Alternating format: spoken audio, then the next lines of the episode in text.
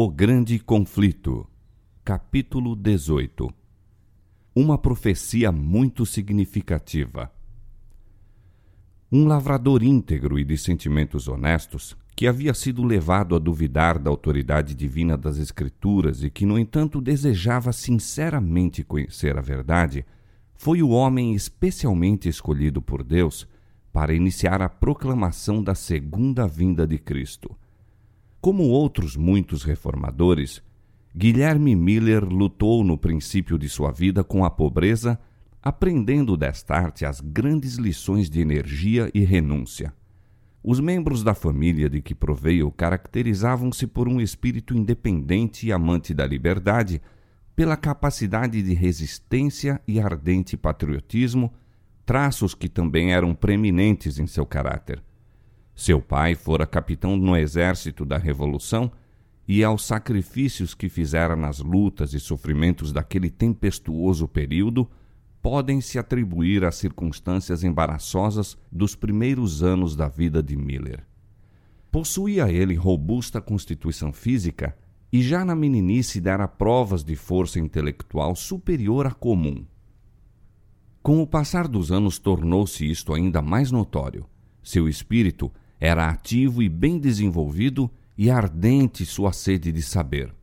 Conquanto não aurisse as vantagens de uma educação superior, seu amor ao estudo e o hábito de pensar cuidadosamente, bem como a aguda perspicácia, tornaram-no um homem de perfeito discernimento e largueza de vistas.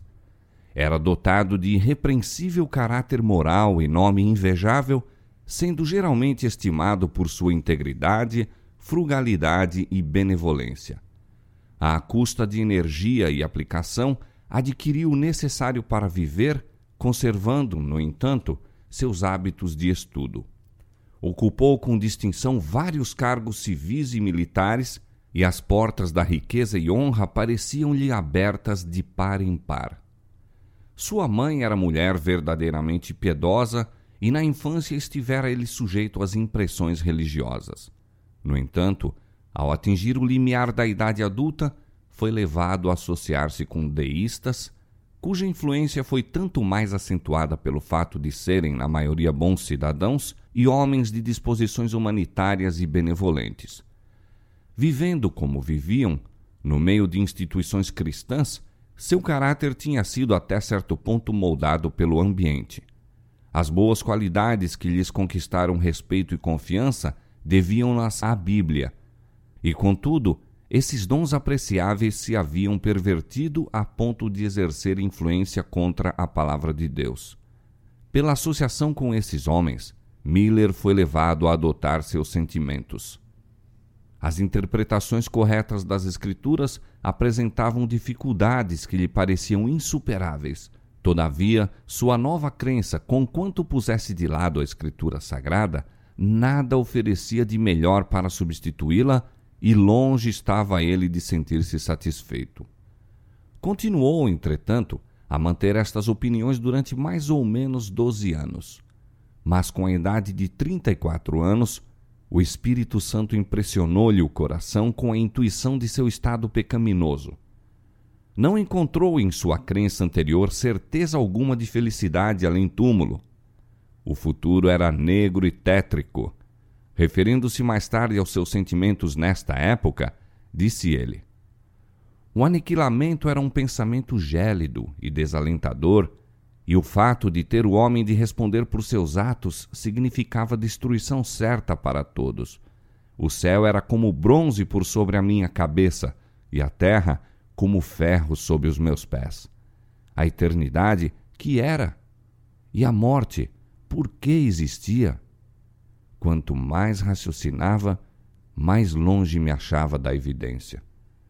Quanto mais pensava, mais contraditórias eram as minhas conclusões. Tentei deixar de pensar, mas meus pensamentos não podiam ser dominados. Era verdadeiramente infeliz, mas não compreendia a causa. Murmurava e queixava-me sem saber de quem. Sabia que algo havia de errado, mas não sabia como ou onde encontrar o que era reto. Lamentava, mas sem esperança. Neste estado continuou durante alguns meses. Subitamente, diz ele, gravou-se-me ao vivo no espírito o caráter de um Salvador. Pareceu-me que bem poderia existir um ser tão bom e compassivo que por nossas transgressões fizesse expiação, livrando-nos desta arte de sofrer a pena do pecado. Compreendi desde logo quão amável esse ente deveria ser e imaginei poder lançar-me aos seus braços, confiante em sua misericórdia.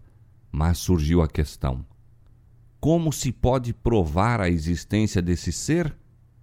Afora a Bíblia, achei que não poderia obter prova da existência de semelhante Salvador, nem sequer de uma existência futura. Vi que a Escritura Sagrada apresentava precisamente um Salvador como o que necessitava e fiquei perplexo por ver como um livro não inspirado desenvolvia princípios tão perfeitamente adaptados às necessidades de um mundo decaído. Fui constrangido a admitir que as Escrituras devem ser uma revelação de Deus. Tornaram-se elas o meu deleite, e em Jesus encontrei um amigo. O Salvador tornou-se para mim o primeiro entre dez mil, e as Escrituras que antes eram obscuras e contraditórias, tornaram-se agora a lâmpada para os meus pés e luz para meu caminho. Meu espírito tranquilizou-se e ficou satisfeito.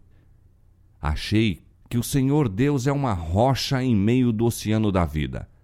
A Bíblia tornou-se então o meu estudo principal e posso, em verdade dizer, pesquisava com grande deleite. Vi que a metade nunca se me havia dito.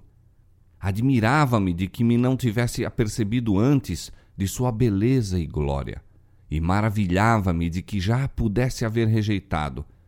Tudo o que o coração poderia desejar encontrei revelado como um remédio para toda enfermidade da alma. Perdi todo o gosto para outra leitura e apliquei o coração a obter a sabedoria de Deus. Miller professou publicamente sua fé na religião que antes desprezara. Seus companheiros incrédulos, entretanto, não tardaram em produzir todos os argumentos com que ele próprio insistira contra a autoridade divina das Escrituras. Não estava então preparado para responder a eles, mas raciocinava que, se a Bíblia é a revelação de Deus, deve ser coerente consigo mesma, e que, como foi dada para a instrução do homem, deve adaptar-se à sua compreensão. Decidiu-se a estudar as Escrituras por si mesmo e verificar se as aparentes contradições não se poderiam harmonizar. Esforçando-se por deixar de lado todas as opiniões preconcebidas, dispensando comentários, comparou passagem com passagem com o auxílio das referências à margem da concordância. Prosseguiu no estudo de modo sistemático e metódico, começando com Gênesis e lendo versículo por versículo. Não ia mais depressa do que se lhe desvendava o sentido das várias passagens, de modo a deixá-lo livre de toda dificuldade. Quando encontrava algum ponto obscuro, tinha por costume compará-lo com todos os outros textos que pareciam ter qualquer referência ao assunto em consideração. Permitia que cada palavra tivesse a relação própria com o assunto do texto e quando harmonizava seu ponto de vista acerca dessa passagem com todas as referências da mesma, deixava de ser uma dificuldade.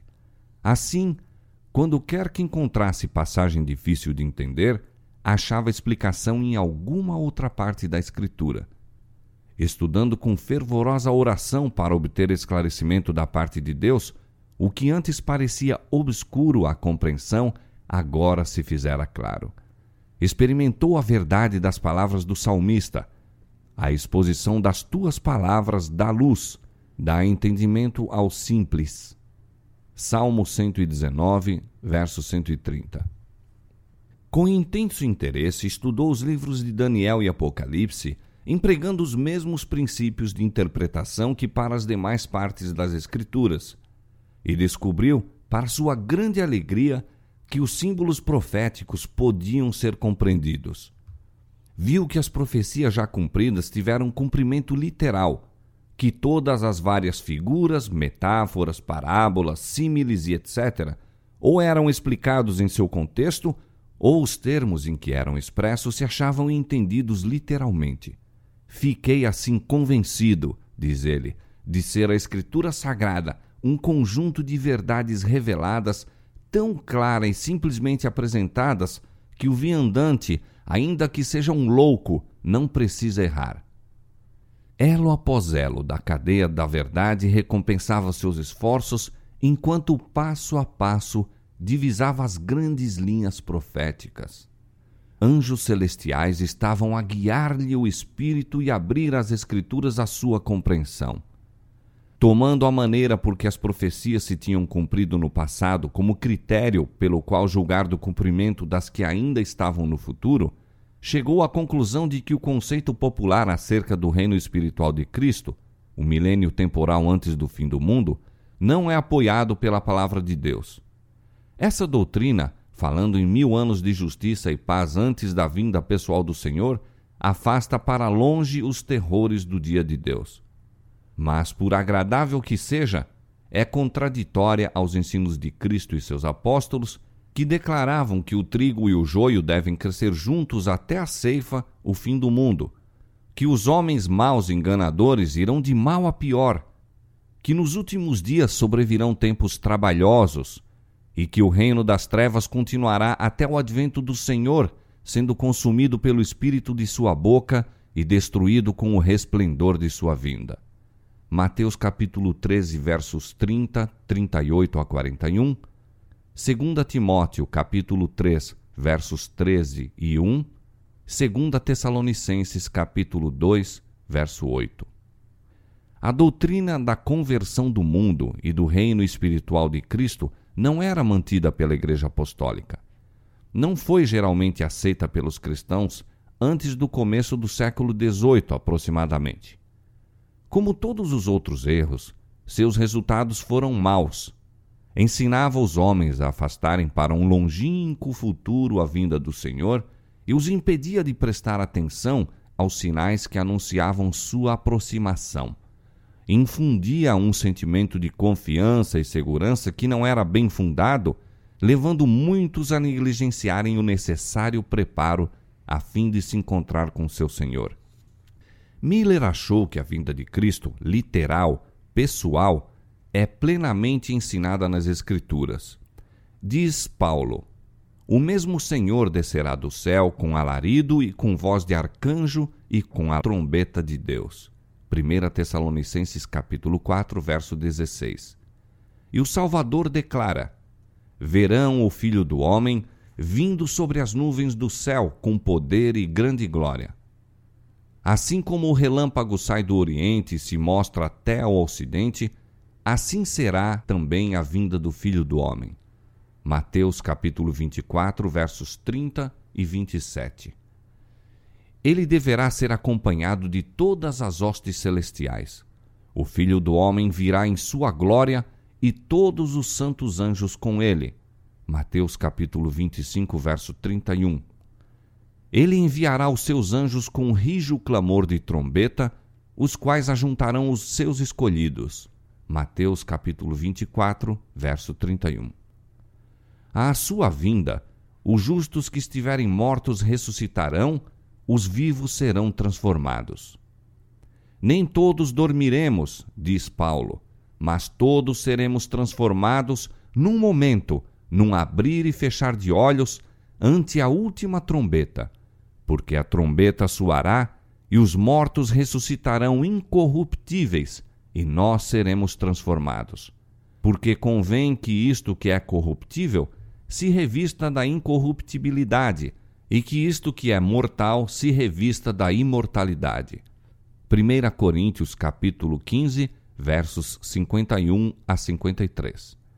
E em sua carta aos Tessalonicenses, depois de descrever a vinda do Senhor, diz ele: Os que morreram em Cristo ressuscitarão primeiro depois, nós, os que ficarmos vivos, seremos arrebatados juntamente com ele nas nuvens, a encontrar o Senhor nos ares, e assim estaremos sempre com o Senhor. 1 Tessalonicenses capítulo 4, versos 16 e 17. Não poderá o seu povo receber o reino antes do advento pessoal de Cristo. disse o Salvador: E quando o Filho do Homem vier em sua glória, e todos os santos anjos com ele, então se assentará no trono da sua glória, e todas as nações serão reunidas diante dele, e apartará uns dos outros, como o pastor aparta dos bodes as ovelhas, e porá as ovelhas à sua direita, mas os bodes à esquerda. Então dirá o rei aos que estiverem à sua direita: Vinde, benditos de meu Pai, possuí por herança o reino que vos está preparado desde a fundação do mundo. Mateus capítulo 25, versos 31 a 34. Vimos pelos textos citados que quando o Filho do homem vier, os mortos serão ressuscitados incorruptíveis e os vivos serão transformados. Por esta grande mudança ficam preparados para receberem o reino, pois Paulo diz: a carne e o sangue não podem herdar o reino de Deus, nem a corrupção herda a incorrupção. 1 Coríntios capítulo 15, verso 50.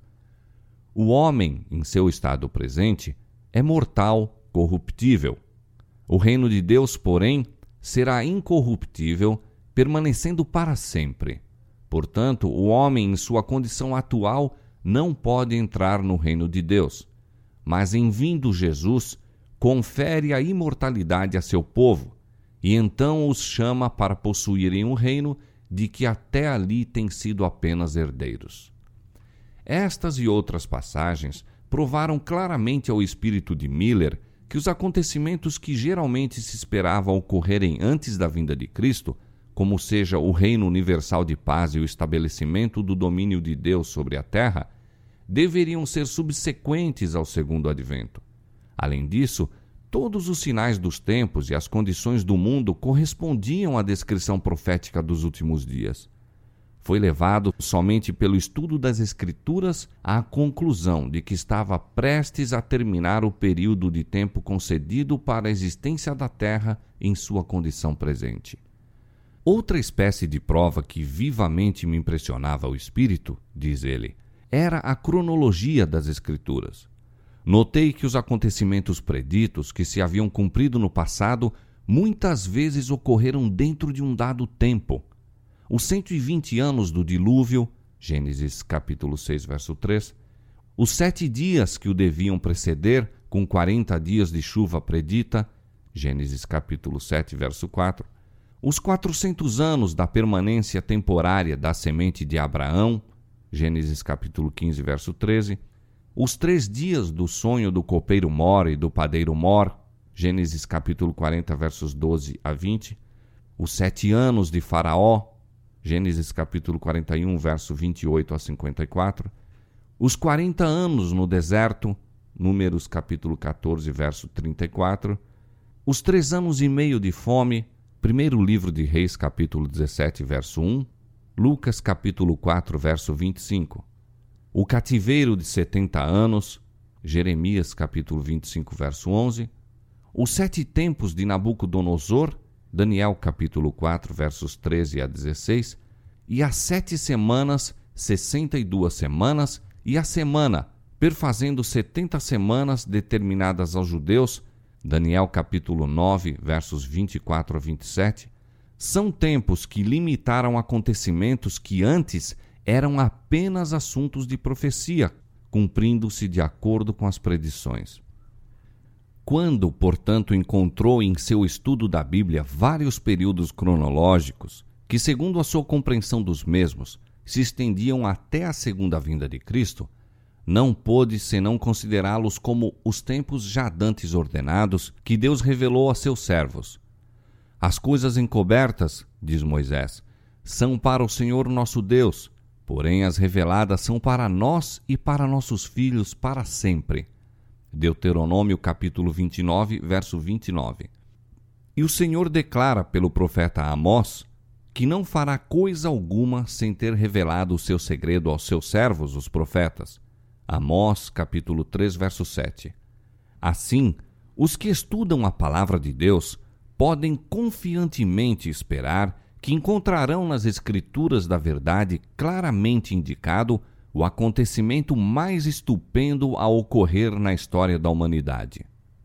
Como eu estivesse plenamente convicto, diz Miller, de que toda escritura divinamente inspirada é proveitosa, de que ela não veio nunca pela vontade do homem, mas foi escrita ao serem homens santos inspirados pelo Espírito Santo, segundo Pedro capítulo 1, verso 21, e dada para nosso ensino, para que pela paciência e consolação das escrituras tenhamos esperança, não poderia deixar de considerar as porções cronológicas da Bíblia senão como uma parte da palavra de Deus e com tanto direito à nossa séria consideração como qualquer outra porção dela.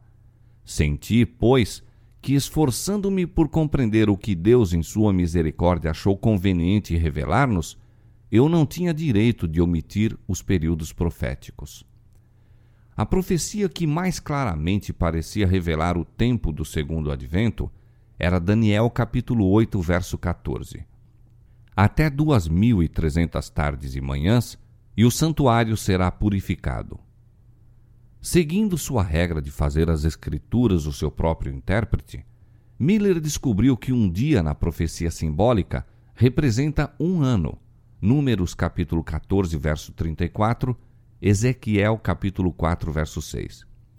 Viu que o período de 2300 dias proféticos, ou anos literais, se estenderia muito além do final da dispensação judaica, donde o não poder ele referir-se ao santuário daquela dispensação.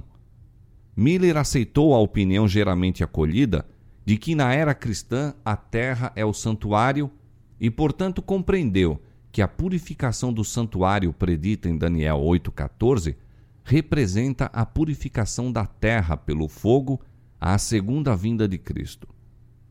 Se, pois, se pudesse encontrar o exato ponto de partida para os 2.300 dias, concluiu que se poderia facilmente determinar a ocasião do segundo advento.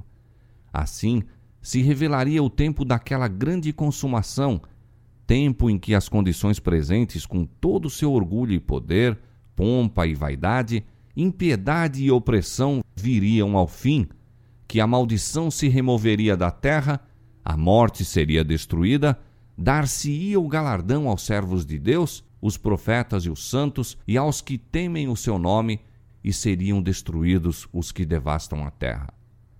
Com um novo e mais profundo fervor, Miller continuou o exame das profecias, dedicando dias e noites inteiras ao estudo do que agora lhe parecia de tão estupenda importância e absorvente interesse. No capítulo oitavo de Daniel, ele não pôde achar nenhum fio que guiasse ao ponto de partida dos 2300 dias. O anjo Gabriel, conquanto tivesse recebido ordem de fazer com que Daniel compreendesse a visão, deu-lhe apenas uma explicação parcial. Quando a terrível perseguição a recair sobre a igreja foi desvendada à visão do profeta, abandonou a força física. Não pôde suportar mais e o anjo o deixou por algum tempo.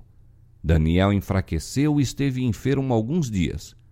Espantei-me acerca da visão, diz ele, e não havia quem a entendesse. Deus ordenou, contudo, a seu mensageiro: Dá a entender a este a visão a incumbência devia ser satisfeita. Em obediência a ela, o anjo, algum tempo depois, voltou a Daniel dizendo: Agora saí para fazer-te entender o sentido. Toma, pois, bem sentido na palavra e entende a visão. Daniel capítulo 9, versos 22 e 23. Havia na visão do capítulo 8 um ponto importante que tinha sido deixado sem explicação, a saber, o que se refere ao tempo, ou seja, ao período dos 2.300 dias. Portanto, o anjo, reencetando a explicação, ocupa-se principalmente do assunto do tempo. Setenta semanas estão determinadas sobre o teu povo e sobre a tua santa cidade. Sabe e entende.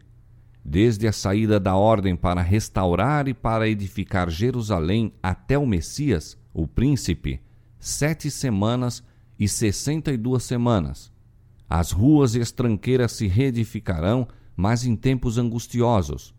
E depois das sessenta e duas semanas será tirado o Messias, e não será mais. E ele firmará um concerto com muitos por uma semana, e na metade da semana fará cessar o sacrifício e a oferta de manjares. Daniel capítulo 9, versos 24 a 27. O anjo fora enviado a Daniel com o expresso fim de lhe explicar o ponto que tinha deixado de compreender na visão do capítulo 8, a saber, a declaração relativa ao tempo. Até duas mil e trezentas tardes e manhãs, e o santuário será purificado.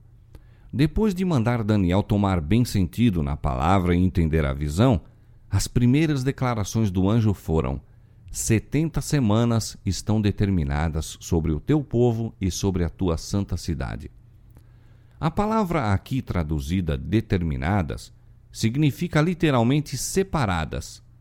Setenta semanas, representando 490 anos, declara o anjo estarem separadas, referindo-se especialmente aos judeus. Mas separadas de quê? Como os 2.300 dias foram o único período de tempo mencionado no capítulo 8, devem ser o período de que as 70 semanas se separaram. Estas devem ser, portanto, uma parte dos 2.300 dias, e os dois períodos devem começar juntamente. Declara o anjo datarem as 70 semanas da saída da ordem para restaurar e edificar Jerusalém. Se se pudesse encontrar a data desta ordem, estaria estabelecido o ponto de partida do grande período dos 2.300 dias. No sétimo capítulo de Esdras, acha-se o decreto. Esdras capítulo 7, versos 12 a 26. Em sua forma completa, foi promulgado por Artaxerxes, rei da Pérsia, em 457 a.C. Mas em Esdras 6, 14, se diz ter sido a casa do Senhor em Jerusalém edificada conforme o mandado, ou decreto, como se poderia traduzir, de Ciro e de Dario e de Artaxerxes, rei da Pérsia. Estes três reis, originando, confirmando e completando o decreto, deram-lhe a perfeição exigida pela profecia para assinalar o início dos 2300 anos. Tomando-se o ano 457 a.C., tempo em que se completou o decreto, como data da ordem, viu-se ter se cumprido toda a especificação da profecia relativa às setenta semanas. Desde a saída da ordem para restaurar e para edificar Jerusalém até o Messias, o príncipe, sete semanas e sessenta e duas semanas, a saber, sessenta e nove semanas ou quatrocentos e oitenta e três anos. O decreto de Artaxerxes entrou em vigor no outono de 457 a.C. A partir desta data, 483 anos estendem-se até o outono do ano 27 de nossa era. Naquele tempo, esta profecia se cumpriu. A palavra Messias significa o ungido. No outono do ano 27 de nossa era, Cristo foi batizado por João e recebeu a unção do Espírito. O apóstolo Pedro testifica que Deus ungiu a Jesus de Nazaré com o Espírito Santo e com virtude. Atos capítulo 10, verso 38. E o próprio Salvador declarou: O Espírito do Senhor é sobre mim, pois que me ungiu para evangelizar os pobres. Lucas capítulo 4, verso 18. Depois de seu batismo, ele foi para Galiléia, pregando o evangelho do reino de Deus e dizendo: o tempo está cumprido. Marcos capítulo 1, versos 14 e 15. E ele firmará concerto com muitos por uma semana. A semana a que há referência aqui é a última das setenta, são os últimos sete anos do período concedido especialmente aos judeus. Durante este tempo, que se estende do ano 27 ao ano 34 de nossa era, Cristo, a princípio em pessoa, e depois pelos seus discípulos, dirigiu o convite do Evangelho especialmente aos judeus. Ao saírem os apóstolos com as boas novas do reino, a recomendação do Salvador era: Não ireis pelos caminhos das gentes, nem entrareis em cidades de samaritanos, mas ide às ovelhas perdidas da casa de Israel. Mateus capítulo 10, versos 5 e 6. Na metade da semana fará cessar o sacrifício e a oferta dos manjares. No ano 31 da nossa era, três anos e meio depois de seu batismo, nosso Senhor foi crucificado. Com o grande sacrifício oferecido sobre o Calvário, terminou aquele sistema cerimonial de ofertas que durante quatro mil anos haviam apontado para o Cordeiro de Deus. O tipo alcançou o antítipo e todos os sacrifícios e ofertas daquele sistema cerimonial deveriam cessar. As sete semanas, ou 490 anos, especialmente conferidas aos judeus, terminaram, como vimos, no ano 34. Naquele tempo, pelo ato do sinédrio judaico, a nação selou sua recusa do evangelho pelo martírio de Estevão e perseguição aos seguidores de Cristo.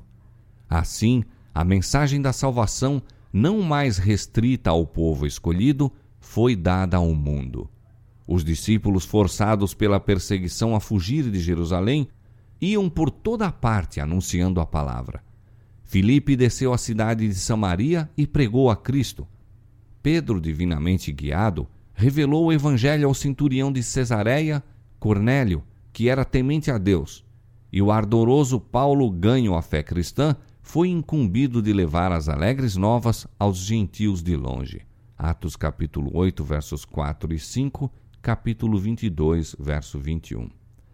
Até aqui, cumpriram-se de maneira surpreendente todas as especificações das profecias e fixa-se o início das setenta semanas, inquestionavelmente, no ano 457 a.C. e seu termo no ano 34 de nossa era. Por estes dados, não há dificuldade em achar-se o final dos 2.300 dias. Tendo sido as 70 semanas, 490 dias, separadas dos 2.300 dias, ficaram restando 1.810 dias. Depois do fim dos 490 dias, os 1.810 dias deveriam ainda cumprir-se. Contando do ano 34 de nossa era, 1810 anos se estendem a 1844. Consequentemente, os 2300 dias de Daniel capítulo 8, verso 14, terminam em 1844. Ao expirar este grande dia profético, o santuário será purificado segundo o testemunho do anjo de Deus. Deste modo foi definitivamente indicado o tempo da purificação do santuário que quase universalmente se acreditava ocorresse por ocasião do segundo advento. Miller e seus companheiros, a princípio, creram que os 2.300 dias terminariam na primavera de 1844, ao passo que a profecia indicava o outono daquele ano. A compreensão errônea deste ponto trouxe desapontamento e perplexidade aos que haviam fixado a primeira daquelas datas para o tempo da vinda do Senhor. Isto, porém, não afetou nem de leve a força do argumento que mostrava terem os 2.300 dias terminado no ano 1844 e que o grande acontecimento representado pela purificação do santuário deveria ocorrer então. Devotando-se ao estudo das Escrituras, como fizera, a fim de provar serem elas uma revelação de Deus, Miller não tinha, a princípio, a menor expectativa de atingir a conclusão a que chegara.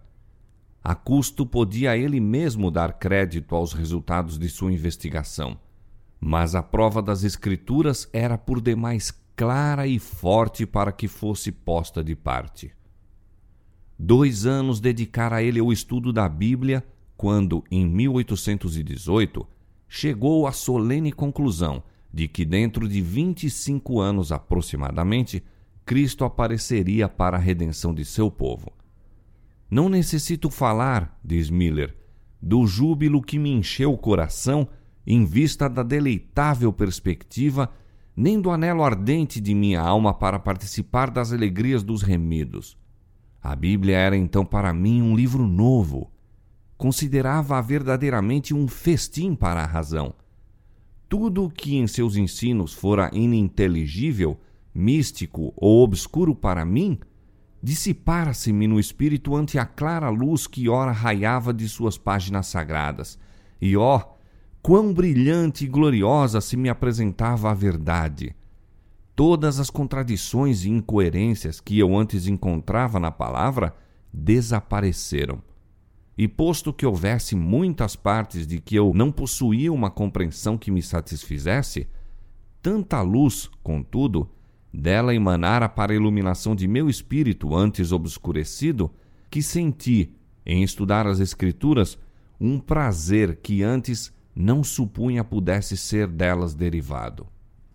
Solenemente convencido de que as Santas Escrituras anunciavam o cumprimento de tão importantes acontecimentos em tão curto espaço de tempo, surgiu com força em minha alma a questão de saber qual meu dever para com o mundo em face da evidência que comovera a meu próprio espírito.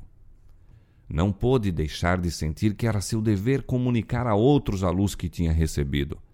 Esperava encontrar oposição por parte dos ímpios, mas confiava em que todos os cristãos se regozijariam na esperança de ver o Salvador a quem professavam amar.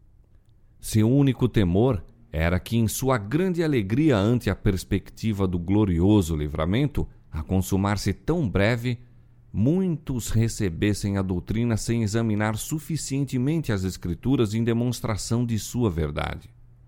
Portanto, hesitou em apresentá-la receando que estivesse em erro e fosse assim o meio de transviar a outros. Foi levado, desta maneira, a rever as provas em apoio das conclusões a que chegara e a considerar cuidadosamente toda a dificuldade que se lhe apresentava ao espírito. Viu que as objeções se desvaneciam ante a luz da palavra de Deus como a névoa diante dos raios do sol. Cinco anos despendidos desta maneira deixaram-no completamente convicto da correção de suas opiniões. E agora o dever de tornar conhecido a outros o que cria ser ensinado tão claramente nas Escrituras impunha-se-lhe com nova força. Quando me achava em minha ocupação, disse ele, soava continuamente em meu ouvido: Vai falar ao mundo sobre o perigo que o ameaça. Ocorria-me constantemente esta passagem se eu disser ao ímpio: Ó ímpio, certamente morrerás, e tu não falares para desviar o ímpio de seu caminho, morrerá esse ímpio na sua iniquidade, mas o seu sangue eu o demandarei da tua mão. Mas quando tu tiveres falado para desviar o ímpio do seu caminho, para que se converta dele, e ele se não converter de seu caminho, ele morrerá na sua iniquidade, mas tu livraste a tua alma. Ezequiel capítulo 33, versos 8 e 9. Compreendi que se os ímpios pudessem ser devidamente advertidos, multidões deles se arrependeriam e que se eles não fossem avisados, seu sangue poderia ser exigido de minha mão. Começou ele a apresentar suas opiniões em particular quando se lhe oferecia oportunidade orando para que algum pastor pudesse sentir a força das mesmas e dedicar-se à sua promulgação. Mas não pôde banir a convicção de que tinha um dever pessoal a cumprir em fazer a advertência. Ocorriam-lhe sempre ao espírito as palavras: Vai dizê-lo ao mundo, seu sangue requererei de tuas mãos. Durante nove anos esperou, pesando-lhe sempre este fardo sobre a alma, até que em 1831, pela primeira vez, expôs publicamente as razões de sua fé. Assim como Eliseu foi chamado quando a rabiça do arado acompanhava os bois no campo de trabalho, a fim de receber o manto da consagração ao ofício de profeta, também Guilherme Miller foi chamado para deixar o arado e desvendar ao povo os mistérios do reino de Deus. Cheio de temores, deu início ao trabalho, levando seus ouvintes passo a passo, através dos períodos proféticos, até o segundo aparecimento de Cristo. Em cada preleção, ganhava ele energia e coragem, vendo o grande interesse despertado por suas palavras. Foi somente às solicitações de seus irmãos, em cujas palavras ele ouvia o chamado de Deus, que Miller consentiu em apresentar suas opiniões em público. Contava então 50 anos de idade, não estava habituado a falar em público e sentia-se oprimido ao reconhecer sua incapacidade para a obra.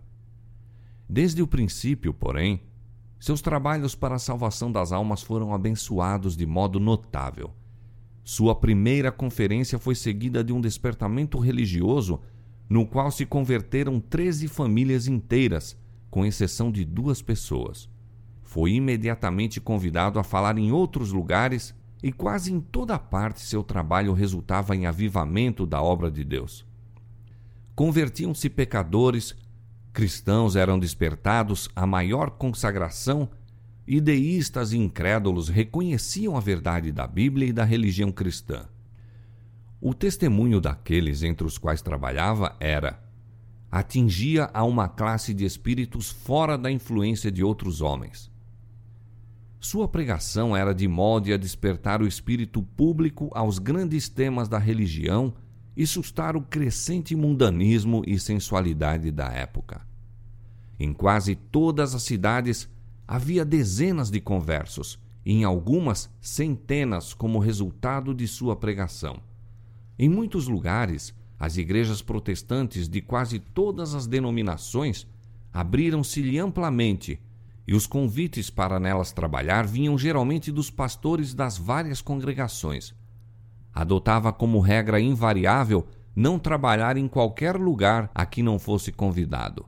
E, no entanto, logo se viu impossibilitado de atender à metade dos pedidos que choviam sobre ele. Muitos que não aceitaram suas opiniões quanto ao tempo exato do segundo advento ficaram convencidos da certeza e proximidade da vinda de Cristo e de sua necessidade de preparo. Em algumas das grandes cidades, seu trabalho produziu impressão extraordinária. Vendedores de bebidas abandonavam este comércio e transformavam suas lojas em salas de cultos. Antros de jogo eram fechados.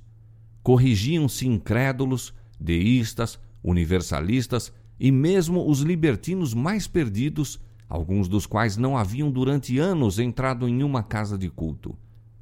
Várias denominações efetuavam reuniões de oração em diferentes bairros, quase a todas as horas do dia, reunindo-se os homens de negócios ao meio-dia para a oração de louvor.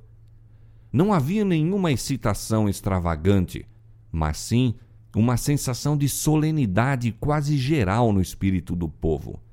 Sua obra, como a dos primeiros reformadores, tendia antes para convencer o entendimento e despertar a consciência do que a meramente excitar as emoções. Em 1833, Miller recebeu da Igreja Batista de que era membro uma licença para pregar. Grande número dos pastores de sua denominação aprovou-lhe também a obra e foi com essa sanção formal que continuou com seus trabalhos. Posto que seus labores pessoais estivessem limitados principalmente à Nova Inglaterra e aos Estados Centrais, viajou e pregou incessantemente. Durante vários anos, suas despesas eram cobertas inteiramente por sua bolsa particular e, posteriormente, nunca recebeu o bastante para custear as viagens aos lugares a que era convidado. Assim, seus trabalhos públicos, longe de serem benefício pecuniário, eram de pesado encargo às posses que gradualmente diminuíram durante este período de sua vida. Era chefe de numerosa família, mas como todos eram sóbrios e industriosos, sua fazenda bastava para a manutenção de todos. Em 1833, dois anos depois que Miller começou a apresentar em público as provas da próxima vinda de Cristo, apareceu o último dos sinais que foram prometidos pelo Salvador como indícios de seu segundo advento. Disse Jesus: As estrelas cairão do céu. Mateus capítulo 24, verso 29. E João, no Apocalipse, declarou ao contemplar em visão as cenas que deveriam anunciar o dia de Deus. E as estrelas do céu caíram sobre a terra, como quando a figueira lança de si os seus figos verdes abalada por um vento forte. Apocalipse capítulo 6, verso 13. Esta profecia teve cumprimento surpreendente e impressionante na grande chuva meteórica de 13 de novembro de 1833. Aquela foi a mais extensa e maravilhosa exibição de estrelas cadentes que já se tem registrado, achando-se então o firmamento inteiro sobre todos os Estados Unidos durante horas em faiscante comoção. Neste país, desde que começou a ser colonizado, nenhum fenômeno celeste já ocorreu que fosse visto com tão intensa admiração por uns ou com tanto terror e alarma por outros. Sua sublimidade e terrível beleza ainda perdura em muitos espíritos. Raras vezes caiu chuva mais densa do que caíram os meteoros em direção à Terra. Leste, oeste, norte e sul, tudo era o mesmo. Em uma palavra, o céu inteiro parecia em movimento.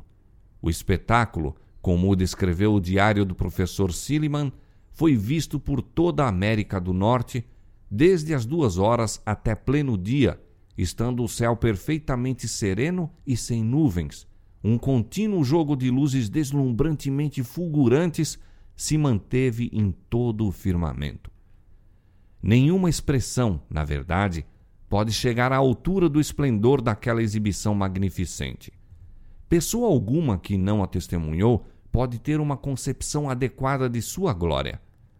Dir-se-ia que todas as estrelas se houvessem reunido em um ponto próximo do zênite e dali fossem simultaneamente arrojadas com a velocidade do relâmpago a todas as partes do horizonte, e, no entanto, não se exauriam seguindo-se milhares celeremente no rastro de milhares, como se houvessem sido criadas para a ocasião. Não era possível contemplar um quadro mais fiel de uma figueira lançando seus figos quando açoitada por um vento forte. No Journal of Commerce de Nova York, de 14 de novembro de 1833, apareceu um longo artigo considerando este maravilhoso fenômeno, artigo que continha esta declaração: Nenhum filósofo ou sábio mencionou ou registrou, suponho eu, um acontecimento semelhante ao de ontem de manhã. Um profeta há mil e oitocentos anos predisse-o exatamente, se não nos furtarmos ao incômodo de compreender o chuveiro de estrelas como a queda das mesmas, no único sentido em que é possível ser isso literalmente verdade. Assim se mostrou o último dos sinais de sua vinda, relativamente aos quais Jesus declarou a seus discípulos: Quando virdes todas estas coisas, sabei que está próximo às portas. Mateus capítulo 24, verso 33. Depois destes sinais, João contemplou como o grande acontecimento a seguir imediatamente, o céu retirando-se como pergaminho que se enrola, enquanto a terra tremia, montanhas e ilhas se removiam dos lugares e os ímpios procuravam aterrorizados fugir da presença do Filho do Homem. Apocalipse capítulo 6, versos 12 a 17. Muitos que testemunharam a queda das estrelas consideraram-na um arauto do juízo vindouro, sinal espantoso, precursor certo, misericordioso prenúncio do grande e terrível dia. Deste modo, a atenção do povo foi dirigida para o cumprimento da profecia sendo muitos levados a dar atenção à advertência do segundo advento. No ano de 1840, outro notável cumprimento de profecia despertou geral interesse. Dois anos antes, Josias Litch, um dos principais pastores que pregavam o segundo advento, publicou uma explicação de Apocalipse 9, predizendo a queda do Império Otomano. Segundo seus cálculos, esta potência deveria ser subvertida no ano de 1840, no mês de agosto, e poucos dias apenas antes de seu cumprimento, escreveu: Admitindo que o primeiro período, 150 anos, se cumpriu exatamente antes que Deacoses subisse ao trono com permissão dos turcos, e que os 391 anos, 15 dias, começaram no final do primeiro período, terminará no dia 11 de agosto de 1840 quando se pode esperar seja abatido o poderio otomano em Constantinopla. E isto, creio eu, verificar-se-á ser o caso. No mesmo tempo especificado, a Turquia, por intermédio de seus embaixadores, aceitou a proteção das potências aliadas da Europa e assim se pôs sob a direção de nações cristãs. O acontecimento cumpriu exatamente a predição. Quando isto se tornou conhecido, multidões se convenceram da exatidão dos princípios de interpretação profética adotados por Miller e seus companheiros, e maravilhoso impulso foi dado ao movimento do advento. Homens de saber e posição uniram-se a Miller, tanto para pregar como para publicar suas opiniões, e de 1840 a 1844 a obra estendeu-se rapidamente. Guilherme Miller possuía grandes dotes intelectuais, disciplinados pela meditação e estudo, e a estes acrescentava a sabedoria do céu, pondo-se em ligação com a fonte da sabedoria. Era um homem de verdadeiro valor que inspirava respeito e estima onde quer que a integridade de caráter e a excelência moral fossem apreciadas unindo a verdadeira bondade de coração à humildade cristã e ao poder do domínio próprio, era atento e afável para com todos, pronto para ouvir as opiniões de outrem e pesar seus argumentos. Sem paixão ou excitação, aferia todas as teorias e doutrinas pela palavra de Deus, e seu raciocínio sadio e o profundo conhecimento das Escrituras habilitavam-no a refutar o erro e desmascarar a falsidade. Todavia, não prosseguiu ele o seu trabalho sem tenaz oposição. Como acontecera com os primeiros reformadores, as verdades que apresentava não eram recebidas favoravelmente pelos ensinadores populares da religião. Não podendo manter sua atitude pelas Escrituras, viam-se obrigados a recorrer aos ditos e doutrinas de homens, às tradições dos pais da Igreja. A palavra de Deus, porém, era o único testemunho aceito pelos pregadores da verdade do advento.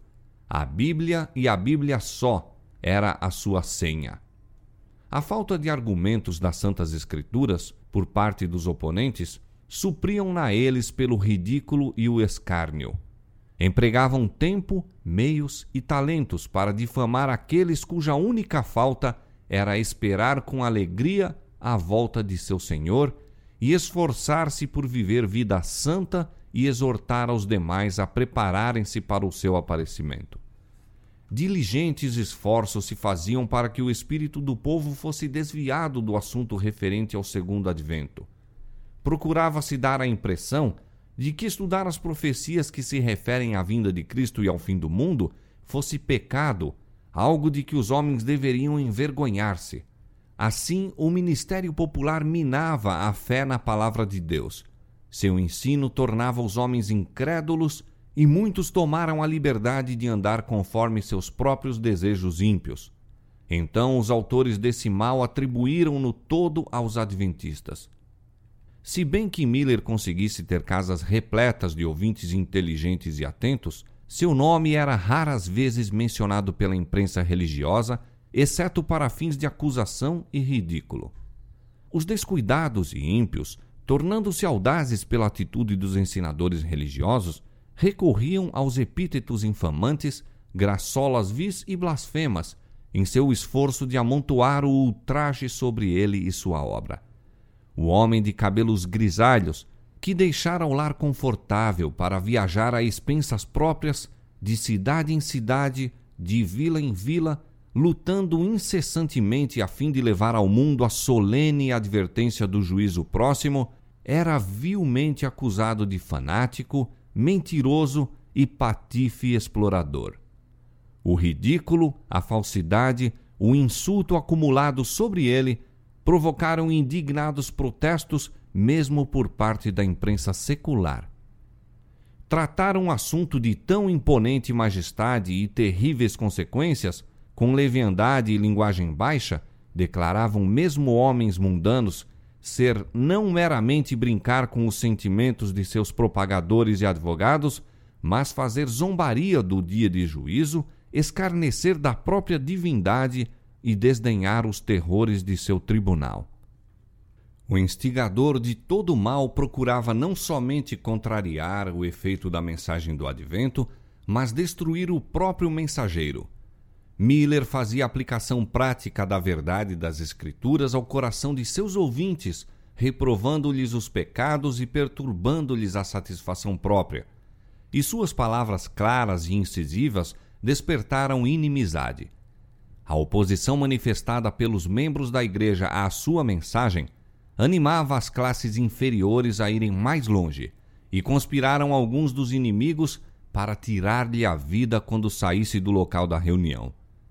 Santos anjos, porém, estavam na multidão, e um deles, certa vez, sob a forma de homem, tomou o braço desse servo do Senhor e pô-lo a salvo da turba enfurecida.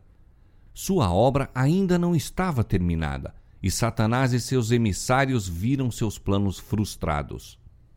A despeito de toda a oposição, o interesse no movimento adventista continuou a aumentar.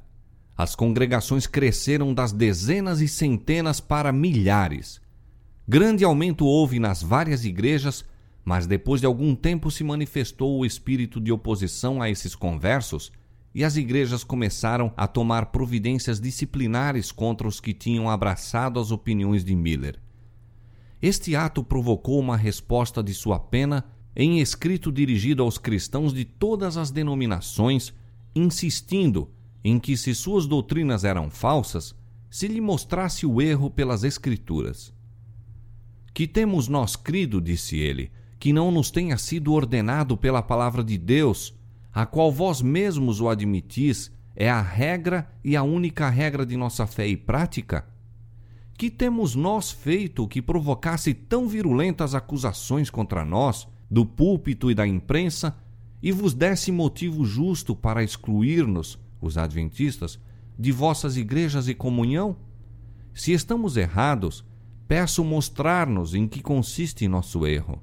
Mostrai-nos pela palavra de Deus que estamos enganados. Temos sido bastante ridicularizados. Isso nunca nos poderá convencer de que estamos em erro. A palavra de Deus unicamente pode mudar nossas opiniões. Chegamos às nossas conclusões depois de refletir maduramente e muito orar e ao vermos sua evidência nas Escrituras.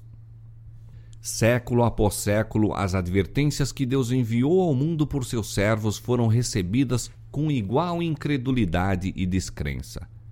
Quando a iniquidade dos antediluvianos o moveu a trazer o dilúvio sobre a terra, Primeiramente, ele lhes fez saber o seu propósito para que pudessem ter oportunidade de abandonar seus maus caminhos.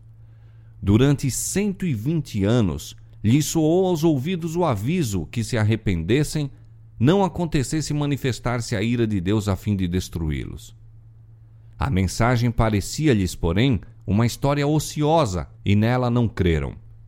Fazendo-se audaciosos em sua impiedade, caçoavam do mensageiro de Deus, recebiam frivolamente seus apelos e até o acusavam de presunção. Como ousa um homem levantar-se contra todos os grandes da terra? Se a mensagem de Noé era verdadeira, por que todo mundo não ouviu e creu?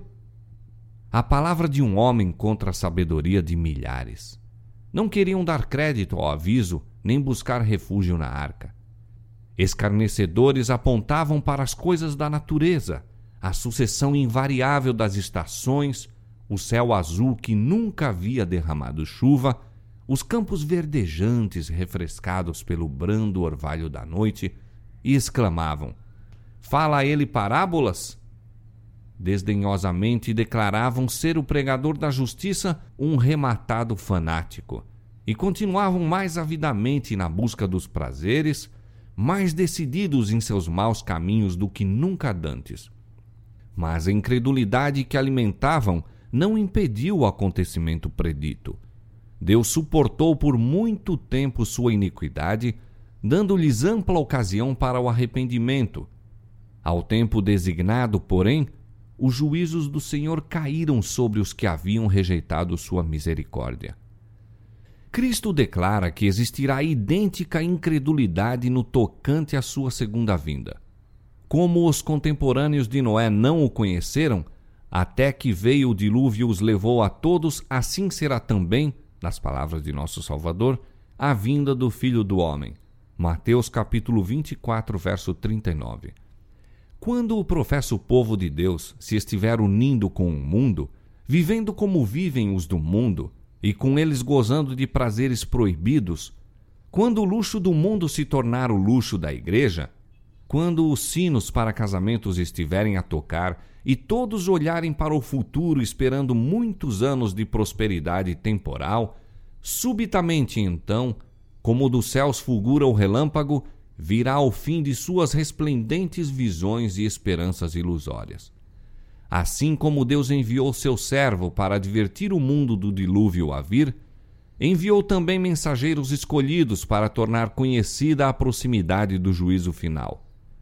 E como os contemporâneos de Noé se riam com escárnio das predições do pregador da justiça, assim, no tempo de Miller, muitos, mesmo dentre o povo professo de Deus, mofavam das palavras de advertência.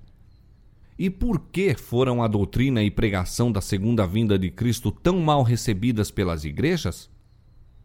Ao passo que para os ímpios o advento do Senhor traz miséria e desolação, para os justos está repleto de alegria e esperança. Esta grande verdade tem sido o consolo dos fiéis de Deus através de todos os séculos. Por que se tornou ela, como seu autor, uma pedra de tropeço e rocha de escândalo a seu povo professo? Foi nosso Senhor mesmo que prometeu a seus discípulos: Se eu for e vos preparar lugar, virei outra vez e vos levarei para mim mesmo João capítulo 14, verso 3. Foi o compassivo Salvador que, antecipando-se aos sentimentos de solidão e tristeza de seus seguidores, incumbiu anjos de confortá-los com a certeza de que ele viria outra vez, em pessoa, assim como fora para o céu. Estando os discípulos a olhar atentamente para cima a fim de apanhar o último vislumbre daquele a quem amavam, sua atenção foi despertada pelas palavras: Varões galileus, por que estáis olhando para o céu? Esse Jesus que dentre vós foi recebido em cima no céu, há de vir assim como para o céu o vistes ir. Atos capítulo 1, verso 11. Pela mensagem do anjo acendeu-se de novo a esperança. Os discípulos tornaram com grande júbilo para Jerusalém e estavam sempre no templo, louvando e bendizendo a Deus. Lucas capítulo 24, versos 52 e 53. Não se regozijavam porque Jesus deles se houvesse separado e tivessem sido deixados a lutar com as provações e tentações do mundo, mas por causa da certeza dada pelo anjo de que ele viria outra vez. A proclamação da vinda de Cristo deveria ser agora como quando fora feita pelos anjos aos pastores de Belém, boas novas de grande alegria. Os que realmente amam ao Salvador saudarão com alegria o anúncio baseado na palavra de Deus de que aquele em quem se centralizam as esperanças de vida eterna vem outra vez, não para ser insultado, desprezado e rejeitado, como se deu no primeiro advento, mas com poder e glória para remir seu povo. Os que não amam o Salvador é que não desejam sua vinda. E não poderá haver prova mais concludente de que as igrejas se afastaram de Deus do que a irritação e a animosidade despertada por esta mensagem enviada pelo céu. Os que aceitaram a doutrina do advento aperceberam-se da necessidade de arrependimento e humilhação perante Deus. Muitos haviam por longo tempo vacilado entre Cristo e o mundo. Agora compreendiam que era tempo de assumir atitude decisiva. As coisas da eternidade assumiam para eles uma desusada realidade. O céu se lhes aproximava e sentiam-se culpados perante Deus. Os cristãos despertaram para a nova vida espiritual. Compenetraram-se de que o tempo era breve, de que o que tinham a fazer pelos seus semelhantes deveria fazer-se rapidamente.